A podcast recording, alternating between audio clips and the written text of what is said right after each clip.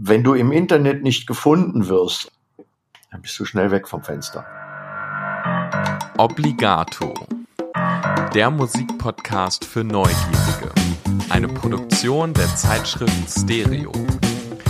Alle zwei Wochen neue spannende Recherchen, Hintergründe und Interviews zu originellen Fragen rund um das Thema Musik. Heute Content auf TikTok und Co. Chance oder Laster für die Musikindustrie. Facebook, Instagram, TikTok, YouTube, Twitter, äh, ich meine natürlich X, Twitch, LinkedIn, Pinterest, Snapchat, Discord, Reddit. Die Vielfalt von Social-Media-Plattformen ist enorm. Es gibt unglaublich viele Wege, Inhalte in verschiedensten Formaten ins Netz zu stellen. Die Möglichkeiten, Content zu veröffentlichen und zu konsumieren, scheinen schier unendlich. In Deutschland nutzen laut dem Digital Global Overview Report 2023 knapp 71 Millionen Menschen Social Media. Das sind über 90 Prozent der Bevölkerung. Dazu muss man aber sagen, dass in dieser Statistik auch die Messenger-Dienste WhatsApp, Telegram und Signal einfließen. Laut der Studie schlägt Facebook als meistgenutzte Plattform mit 61 Prozent Instagram und TikTok. Doch dafür wächst TikTok momentan am schnellsten. Und sehr beachtlich, auf TikTok verbringen Nutzerinnen und Nutzer monatlich fast 24 Stunden, mehr als doppelt so viel Zeit als beispielsweise auf YouTube, Facebook oder Instagram. Und damit die Dimensionen noch etwas unvorstellbarer werden, was den Content angeht, allein auf YouTube werden pro Minute laut der Plattform selbst 500 Stunden Videomaterial hochgeladen. Das sind pro Stunde 30.000 Stunden hochgeladene Videoinhalte. 30.000 Stunden Inhalt. Das ist 2800 Mal hintereinander die komplette Herr der Ringe Trilogie im Extended Cut oder circa 60.000 Folgen Obligato. Also mein Kopf raucht vor lauter Zahlen jetzt schon. Es ist einfach unvorstellbar, mit welcher Menge an Inhalten die sozialen Netzwerke tagtäglich geflutet werden. Aber wie schrieb Bill Gates 1996 schon so schön, Content ist King. Und er prophezeite schon damals, dass das meiste Geld im Internet zukünftig mit Inhalten gemacht werde. Und ich denke, er hatte damit nicht ganz Unrecht. Ich habe mit der Sängerin und Songwriterin Nina Graf alias Miu über Social Media in der Musikszene gesprochen. Denn sie ist nicht nur Musikerin, sondern kennt sich als studierte Kulturmanagerin auch sehr gut mit Social Media und DIY Marketing aus.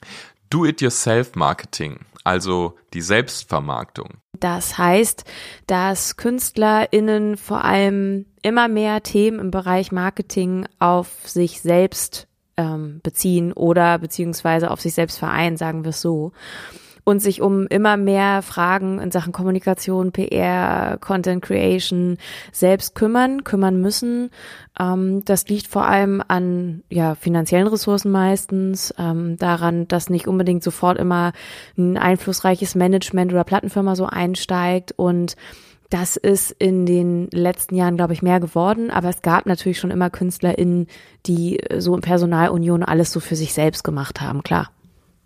Und in dieser Gemengelage wollte ich wissen, ob Künstlerinnen und Künstler überhaupt noch an Plattformen wie TikTok und Co vorbeikommen. Ich finde das immer schwierig, so allgemeine Ansätze da so zu haben, weil jeder Künstler, jede Künstlerin irgendwie doch anders ist und unterschiedliche Leute erreicht.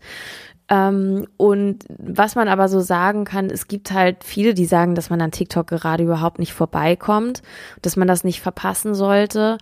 Da muss man aber trotzdem auch verstehen, dass halt jede Plattform irgendwie so ihre eigenen Spielregeln hat und äh, gerade auch TikTok doch schon ein bisschen anders funktioniert dann wiederum als Instagram oder auch als Instagram Reels. Und das alles ist natürlich ein ganz schöner Ressourcen und auch, ähm, ich sage jetzt mal, Brainfresser, weil man sich ja über alles so Gedanken machen muss, wie man sich dort präsentiert oder auch Leute erreicht. Mm, das, genau, dass man das, glaube ich, so allgemeingültig gar nicht sagen kann. Man kann aber sagen, es gibt natürlich diese vermeintlichen viralen Erfolge oder es gibt KünstlerInnen auf TikTok, die da irgendwie wahnsinnig erfolgreich sind und dann spielen die auf einmal doch so eine ausverkaufte, gar nicht so kleine Clubtour in Deutschland. Aber wie nachhaltig das jetzt am Ende ist, das kann dir noch keiner sagen. Laut Miu sollte man sich aber nicht grundlegend vor neuen Social-Media-Kanälen verschließen, egal aus welcher Generation man kommt. Es sei wichtig, mit offenen Augen und Ohren durch die Welt zu gehen und die Medien so zu nutzen, dass sie zur eigenen Kunst und Persönlichkeit passen. Wir haben dann noch darüber geredet, dass durch Plattformen wie TikTok auch ein enormer Druck entstehen kann und das Gefühl bei Künstlerinnen und Künstlern mitmachen zu müssen, auch wenn sie vielleicht gar nicht wollen. Ich spüre den Druck auf jeden Fall auch. Ähm, und ich glaube, am Ende muss man aber gucken, ob man das für sich vernünftig umsetzen kann und dabei auch gesund bleibt oder halt nicht. Ne? Also ich glaube, diese Entspannung muss man auch haben und sich am Ende auch fragen, was das einem am Ende bringt ähm, wohin das führt, ja oder nein. Ne? Also es gibt ja dann auch so viele Klicks heißen ja nicht unbedingt viele Streams oder viele Konzertgänger. Das darf man auch nie vergessen. Erfolg rein in den sozialen Medien bedeutet also nicht automatisch, dass Künstlerinnen und Künstler auch nachhaltig erfolgreich sind. Am Ende zählt eigentlich nicht so sehr, dass du super, super viele Leute irgendwo hast, sondern dass du eine bestimmte Anzahl an Menschen hast, die sich auch wirklich für deine Musik interessieren, dein Merch kaufen, auf deine Konzerte gehen, sich deine Musik anhören. Und das können dann eigentlich sehr viel weniger sein, weil das Verhältnis von den Leuten, die du hast und die das wirklich machen, ähm, kleiner ist. Also die Kontaktqualität ist eine andere, sag ich immer. Ich wollte dann noch wissen, ob die Musik und Kreativität unter vermeintlichen Social-Media-Pflichten leidet da der Druck für Künstlerinnen und Künstler, Inhalte zu liefern, teilweise schon sehr hoch sein kann. Mm, also ich glaube, einmal zum Thema Pflichten, ich glaube, man kann schon relativ klar sagen, dass Social Media echt zum Job dazugehört. So, das, ich glaube, der Tatsache muss man sich leider stellen, wenn man das gerne ernsthaft mit Musik machen möchte. Ob die Musik darunter leidet, kann man, glaube ich, auch unterschiedlich äh, beantworten. Was oft darunter leidet, ist die mentale Gesundheit weil der Vergleichsdruck, der da ist, ähm, die Notwendigkeit, dort immer präsent zu sein, ähm, so eine Fear of Missing Out, wenn man mal ein bisschen weniger macht, Angst, Leute zu verlieren, ähm, der Wunsch, gefallen zu wollen, so auch andere Erfolgsgeschichten zu sehen neben seiner eigenen und sich zu fragen, ob man denn alles so okay macht. Das sind, glaube ich, sehr, sehr große Fragen, inwieweit die die Musik betreffen, das kann man, glaube ich, nicht beurteilen. Und ich glaube, es gibt natürlich auch Leute, und das muss, glaube ich, jeder auch selber für sich beantworten, ob das dann, ob die Musik darunter leidet. Aber ich glaube, es gibt halt auch sehr viele, die Musik so versuchen zu schreiben zu machen, dass sie im Internet funktioniert. Ne, das ist dann, glaube ich, manchmal eine andere Herangehensweise. Dann wollte ich noch wissen, wie Mio selbst als Künstlerin auf den sozialen Netzwerken unterwegs ist. Ich versuche erstmal plattformunabhängig so ein bisschen zu denken und wir vergessen immer das Social in Social Media. Wir haben irgendwann mal angefangen zu kommunizieren wie ein mega bekannter Rockstar in den 90ern, nämlich nur einseitig in so einer Einbahnstraße. Und dabei geht es ja in Social Media eigentlich um Verbindung, ohne dass man jetzt auf jeden Dulli-Kommentar antwortet. Aber man muss natürlich mit den Leuten irgendwie eine Community aufbauen. Und das zu versuchen, erstmal plattformunabhängig so ein bisschen im Kopf zu haben, ist, glaube ich, schon mal wichtig. Was ganz lustig ist, ist zum Beispiel, Leute sagen Facebook immer tot und bei mir ist Facebook noch die stärkste Plattform. Liegt daran, dass ich Musik in so einem Kultursektor mache, der gerne auch mal auf so einem Jazzfestival stattfindet, obwohl ich gar nicht finde, dass ich Jazz mache. Ähm, also ich mache so Soul Pop, wenn man das so zusammenfassen möchte. Ähm, und da sind einfach, also da habe ich am meisten Fans und auch sehr viel Interaktion. Und bei Instagram sehe ich halt einfach, dass die Spielregeln andere sind. Man will weniger Texte, man will halt hier mal eine Story, man will ein lustiges Reel. Mm, und TikTok bin ich ehrlicherweise für mich so ein bisschen noch am herausfinden, was da so mein Weg ist und was da so funktionieren kann. Aber ich versuche vor allem mich als Künstlerin nicht zu verbiegen, sondern eher auf den Plattformen ein bisschen anzubieten, was zu den Plattformen und zu mir passt. Ich glaube, das ist ganz wichtig. Zum Schluss habe ich dann noch die Kernfrage dieser Folge gestellt. Ist Content auf Social Media eher Chance oder Laster für die Musikindustrie? Ich glaube, ähm, und da muss ich, muss ich ehrlich sein, ich glaube, die Frequenz, in der Content von MusikerInnen abgefordert wird, damit sie stattfinden, die ist unser, in unserer Gesellschaft ehrlich gesagt ein bisschen zu viel. Also so viele Chancen man damit vermeintlich hat, aber ich würde mir wünschen oder ich fände es schöner, wenn es ein bisschen weniger wäre und wenn das Tempo etwas geringer wäre, weil, das darf man glaube ich nicht vergessen, den Aufwand, den MusikerInnen betreiben, um Musik zu schreiben, zu produzieren, ist ungleich höher als zu einem, ich sag jetzt mal, Influencer, der vor allem an seinem Privatleben teilhaben lässt und sich selbst als Thema hat. Mm. Und das ist bei MusikerInnen einfach anders. Ne? Also der Hauptberuf liegt woanders. Der liegt auch bei vielen weiteren organisatorischen Themen zum Thema Booking, Touren und so weiter und so fort. Und ähm, ich glaube, das ist schon eher eine zeitliche und eine ressourcenbedingte Belastung, von der ich mir wünschen würde, dass sie kleiner wäre.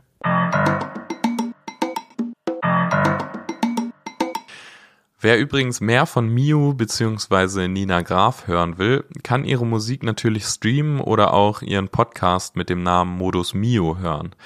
Alles wie immer in den Show Notes verlinkt. Als nächsten Experten habe ich ebenfalls einen Podcaster zu Gast, und zwar Genex bzw. Yannick. Zusammen mit Co-Host Faye macht er den Beatbreak Podcast, in dem sie mit berühmten Produzenten der deutschen Hip-Hop-Landschaft sprechen.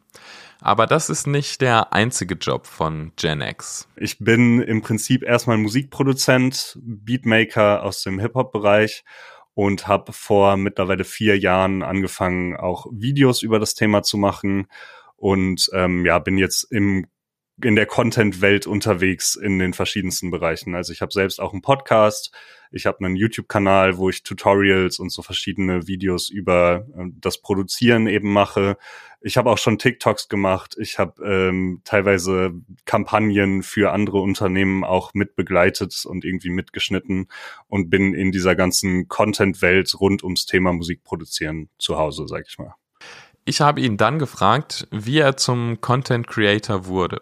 Ähm, das kam so ein bisschen aus zwei Aspekten. Das eine ist, dass ich schon immer irgendwie Content gemacht habe und auch einfach auf YouTube als Plattform groß geworden bin, sag ich mal. Also ich habe mit 12, 13 angefangen, YouTube-Videos zu schauen und dann relativ schnell auch selbst zu machen. Ich hatte früher irgendwie einen Kanal, wo ich iPod Touch Apps vorgestellt habe und dann hatte ich später einen Minecraft Gaming Kanal und so, wie das in meiner Generation halt so ist. Man probiert sich aus.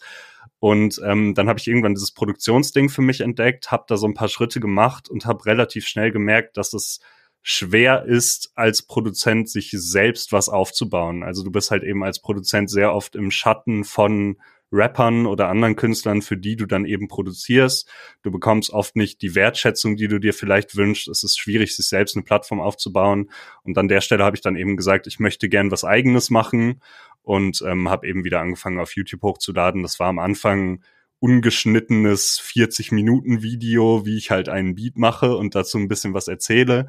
Und dann hat mir ein Freund von mir damals Feedback gegeben, hey cool, dass du das machst, aber überleg dir doch mal, was für Videos schaust du selber, setz doch hier mal einen Cut, setz doch da mal einen Cut, mach mal vielleicht ein Thumbnail rein und so levelt man sich dann über die Jahre so ein bisschen da rein und wird irgendwie, ja, optimiert diese ganze Content-Geschichte immer mehr.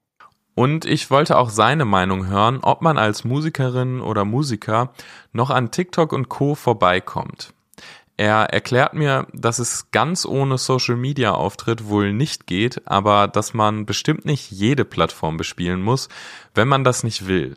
Er erklärt aber auch, was passieren kann, wenn man TikTok nutzt. Ich sage mal über TikTok als Plattform, was TikTok auch von den anderen Plattformen unterscheidet, du hast halt theoretisch die Möglichkeit, wenn du ein gutes Video machst, dann kannst du mit null Followern eine halbe Million Klicks machen. Einfach mal so. Und das geht eben heutzutage auf keiner anderen Plattform. Das geht auf Spotify mit noch so guter Musik geht das nicht. Und der TikTok-Algorithmus ist eben genau dafür optimiert und deswegen gerade für Leute, die von null anfangen, eine super Möglichkeit, um sich eben die erste Reichweite aufzubauen. Trotzdem klar, wenn man keinen Bock darauf hat, das höre ich auch öfter von Leuten, die halt sagen, ich fühle mich auf TikTok nicht zu Hause, ich bin irgendwie zu alt für den Scheiß, ich habe keinen Bock, Subway Surfer Gameplay unter meinen Musikvideo-Trailer unten drunter zu schneiden, dann kann ich das auch verstehen. Also ich sage immer, man sollte die Sachen machen, die sich irgendwie authentisch und echt anfühlen. Und wenn es nicht TikTok ist, dann ist es vielleicht der Twitch-Livestream oder der Podcast oder was auch immer. Und ich glaube, jeder kann da sein eigenes Format finden, was eben funktioniert. Und durch TikTok können in jedem Fall ganze Karrieren entstehen. Genex hat dafür ein gutes Beispiel. Ähm, Abaya, Abaya ist selber ja auch Produzent, aber er positioniert sich selbst mehr als Künstler, als Rapper, der eben auf seine eigenen Beats rappt. Und ähm, er hat TikTok-Videos zu verschiedenen Themen gemacht. Also das geht irgendwie vom klassischen Beatmaking, Sample-Chop-Video bis zum Rap-Beef-News-Video, wer hat heute wieder wen beleidigt. Und mit diesen Sachen hat er sich halt eine sehr, sehr gute Reichweite aufgebaut. Und wenn man jetzt heutzutage mit ihm redet, dann sieht er sich selbst auch mehr als Content-Creator, hat eben starke Werbepartner im Rücken, die ihn irgendwie unterstützen und wodurch natürlich eine Finanzierung so Karriere auch möglich wird und kann dadurch natürlich auch seine Musik pushen. Also es steht bei ihm ein Sido-Feature im Raum. Er hat mal diese Open Verse Challenge auf TikTok gemacht, bei der dann Capital Bra mitgemacht hat. Also so paar der größten Rapper Deutschlands sind durch TikTok auf ihn aufmerksam geworden. Genix und ich haben dann noch weiter über verschiedene Plattformen gesprochen und auch über Livestreaming, wie beispielsweise auf Twitch oder YouTube. Livestreaming hat eben den Vorteil, du musst authentisch sein. Also ich glaube, viele Leute, die mit Content anfangen, haben das Problem, dass sie das Gefühl haben, sich vor der Kamera verstellen zu müssen für den Content. Und wenn du mal zwei, drei, vier Mal gelivestreamt hast über mehrere Stunden, dann merkst du irgendwann, dass das unfassbar anstrengend wird, sich die ganze Zeit zu verstellen. Und dann musst du eben authentisch du selbst sein, weil sonst kannst du das nicht weiter durchziehen. Und also für mich war das auf jeden Fall damals auch eine super Übung irgendwie, um ja nicht mehr aufgeregt zu sein, wenn die Kamera angeht und nicht mehr das Gefühl zu haben, irgendwas darstellen zu müssen, was ich nicht bin. Außerdem können laut Genex aus Livestreams wiederum gut Content-Elemente herausgeschnitten werden, die Künstlerinnen und Künstler dann für Ausspielwege auf den anderen Plattformen nutzen können. Und Genex erklärt, was er sich auf Social Media gerne anguckt oder eben auch nicht. Ähm, also ich finde es prinzipiell wichtig, wenn man Content macht auf Social Media, dass der Content in sich schon irgendeine Art von Mehrwert hat. Mehrwert ist immer so ein großes Wort. Ein Mehrwert kann auch einfach Unterhaltung sein. Also wenn ein Video unterhaltsam ist, dann reicht mir das schon. Dann schaue ich es mir gerne an. Mehrwert kann aber eben zum Beispiel auch sein, ich lerne was von diesem Video, was ja so der klassische Ansatz für Tutorials oder irgendwelche Tipps und Tricks Videos oder sowas ist. Und was mich immer nervt, ist, wenn sich Videos halt ganz extrem nach Werbung anfühlen. Also das hast du vor allem eben oft bei Künstlern, Bands, Rapper, die irgendwie versuchen, ihre Musik zu promoten. Und du merkst bei jedem Video, dieses Video wurde nicht gemacht, um ein geiles Video zu sein, sondern das Video wurde gemacht, um die Leute rüberzukriegen auf Spotify oder aufs Musikvideo oder um sie dazu zu kriegen, ein T-Shirt zu kaufen oder ein Ticket für die Tour oder so. Und das fühlt sich halt dann sehr, sehr schnell nach Werbung an. Deswegen würde ich, also ich finde es immer gut, wenn man merkt, dass Leute Content für die Plattform selbst machen, der auf der Plattform funktioniert, den sich Leute gerne anschauen, ohne dabei direkt den Hintergedanken im Kopf zu haben. Zum Abschluss hat Genex dann noch einen Punkt, den er auf den Social Media Plattformen beobachtet. Also ich glaube, wir leben in einer Zeit, wo gerade auf Instagram und auf TikTok natürlich sehr vieles sehr poliert ist und Leute immer nur die schönsten Aspekte ihres Lebens zeigen und hier ich habe diesen Erfolg und ich habe mir dieses Auto gekauft und ich habe so einen geilen Designer Hoodie hier irgendwie gerade an. Und die zeigen dann eben nicht die schlechten Zeiten, in denen vielleicht mal ein Vertrag geplatzt ist oder hinter den Kulissen mal etwas sehr, sehr schlecht läuft oder auch mal eine Show nicht gut läuft und sie dann vor zehn Leuten auftreten müssen oder so, und ich finde es immer sehr schön, wenn Leute eben authentisch auch ihre Schwächen zugeben und auch darüber reden, weil auch das ist wieder ein Riesenmehrwert, sowohl für Fans als auch für Leute, die vielleicht was ähnliches selbst machen wollen. Die lernen dann daraus und müssen diese Fehler nicht selber machen, weil sie vorher eben schon jemand anderem dabei zuschauen konnten, wie er diese Fehler gemacht hat. Das sind so Sachen, die ich immer sehr schön finde, wenn ich es mal sehe auf Social Media. Aber ist mir persönlich immer noch zu selten gerade. Als dritte Perspektive auf das Thema habe ich jemanden aus der HiFi-Welt eingeladen. Michael Lang, der geschäftsführende Redakteur des Stereo-Magazins, der bereits seit 25 Jahren im Verlag arbeitet. Ich habe Michael Lang erstmal gefragt, wie generell zunächst der steigende Einfluss des Internets die Branche verändert hat.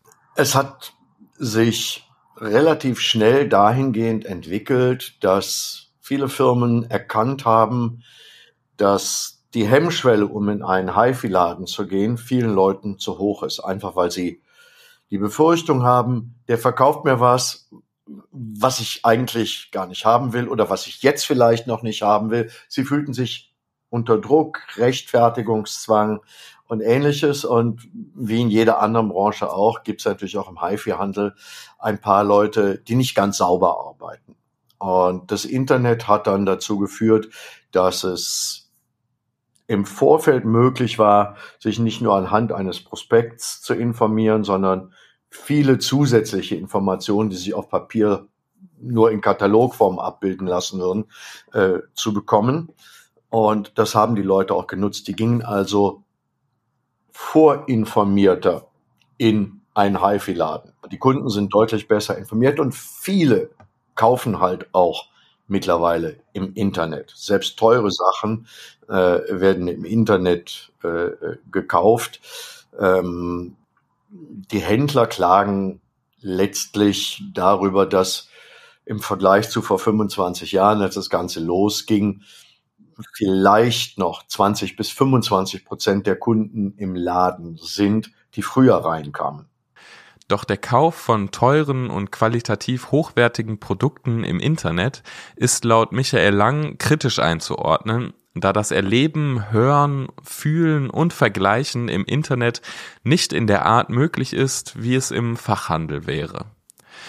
Mit dem Internet wurden dann irgendwann auch die sozialen Netzwerke relevanter und ich habe Michael Lang gefragt, was das seiner Einschätzung nach für Auswirkungen hatte.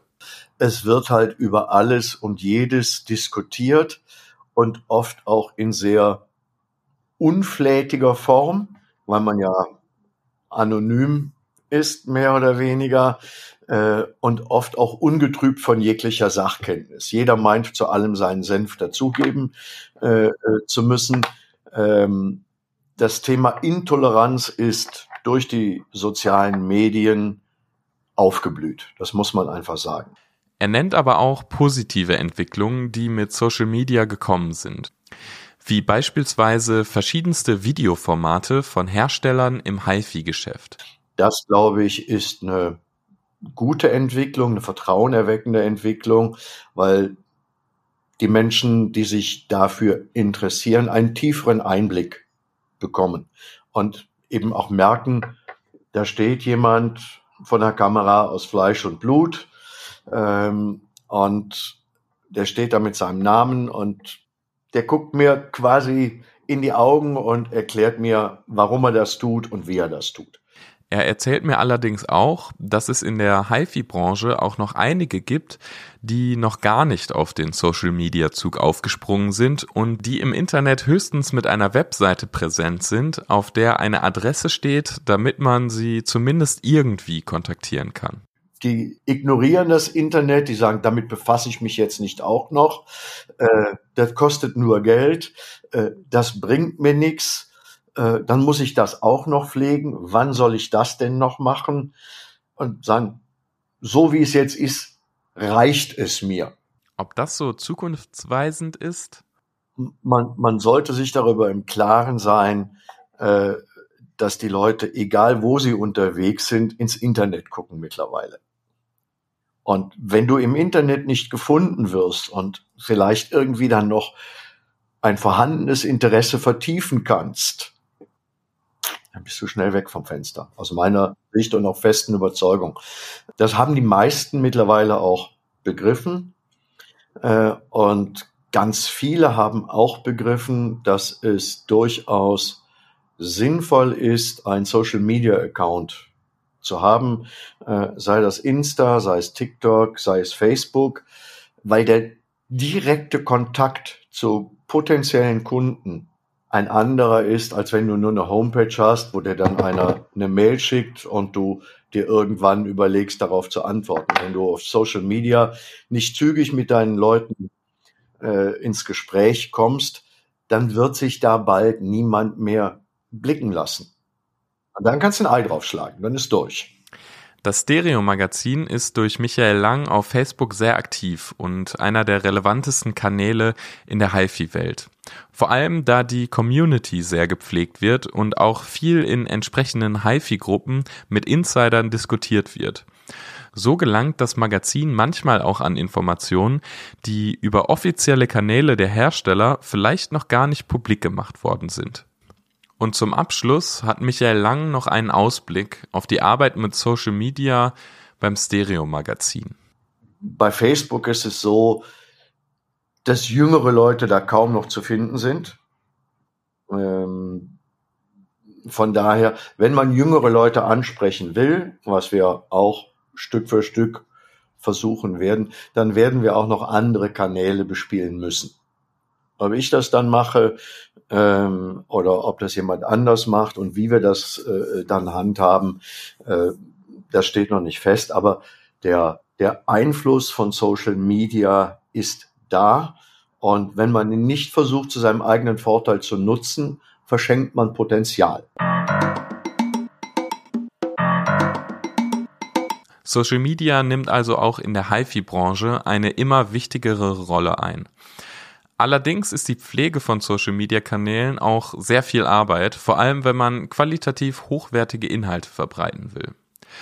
Von Mio und Genex haben wir ebenfalls gehört, dass Social Media mittlerweile einfach zum Musikgeschäft dazugehört. Die verschiedenen Plattformen bringen dabei unterschiedliche Vor- und Nachteile mit sich. Schnelle Erfolge, engere Bindung zur Community, aber auch jede Menge Arbeit und mentalen Stress. Plattformen wie TikTok sind dabei höchst relevant, aber man sollte sich nicht gezwungen fühlen, sie nutzen zu müssen. Andererseits sollten Künstlerinnen und Künstler sich aber nicht gänzlich vor den neuen Formaten verschließen. Eine ganz wichtige Regel, die Mio und Genex dabei aber erklären, ist, dass die verschiedenen Kanäle zur Kunstfigur oder der jeweiligen Person passen müssen und die Inhalte unbedingt authentisch sein müssen.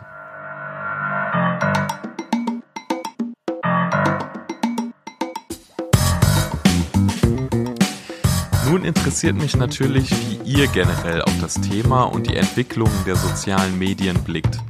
Auf welchen Plattformen verfolgt ihr eure Lieblingsmusikerinnen und Musiker? Schreibt mir gerne eine Mail an podcast.nietzscheverlag.de oder bei Instagram unter Obligato Podcast. Ich freue mich auf eure Reaktionen und Feedback zur Folge. In der nächsten Folge wird es übrigens weihnachtlich. Seid gespannt. In diesem Sinne macht's gut und bis in zwei Wochen. Obligato, der Musikpodcast für Neugierige. Eine Produktion der Zeitschrift Stereo.